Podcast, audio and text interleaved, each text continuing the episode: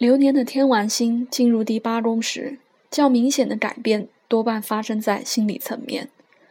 与第八宫有关的生存问题，牵涉到了性与死亡的禁忌，同时深藏在我们无意识的恐惧与阴影，可能会刺激着我们做出一些改变。这种无意识的阴影，可能来自对死亡的恐惧，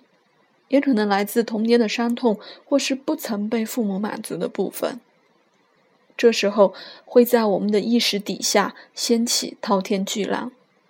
让我们有这一种类似于天王星进入第四宫时那种想要改变却又不知该怎么做的坐立不安。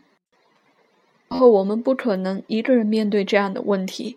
我们需要其他人的帮助与抚慰。因此，心灵的结合与性爱的关系也成为这个时刻的关注的重点。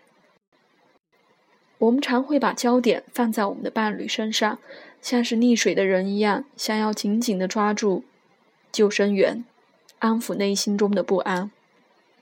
当然，如只为了对方愿意在这时候帮助我们，也会让我们好过许多。但是如果没有，也千万不要再心生怨恨。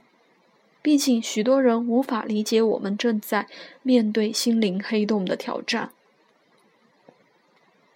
因此，更有效的方式是寻求专业人士的帮助。我们可能会想要透过对神秘学或生死问题的了解，帮助自己超越这这一层恐惧；也可能会想要去寻求他人的帮助，求神问卜、算命、心理咨商都对我们有些帮助。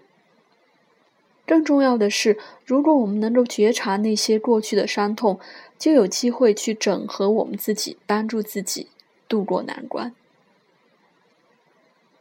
除了心理层面的问题之外，流年天王星进入第八宫，对于伴侣的物质与财务，还有健康状况，常会带来一些剧烈的改变。